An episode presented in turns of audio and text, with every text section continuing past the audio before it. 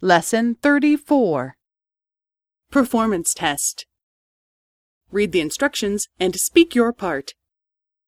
Task 1 Speak after the tone.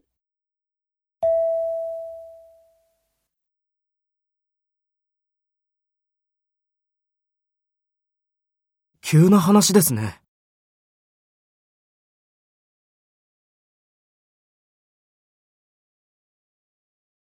そうですか。大変ですね。でも、大阪には美味しいものがたくさんありますよ。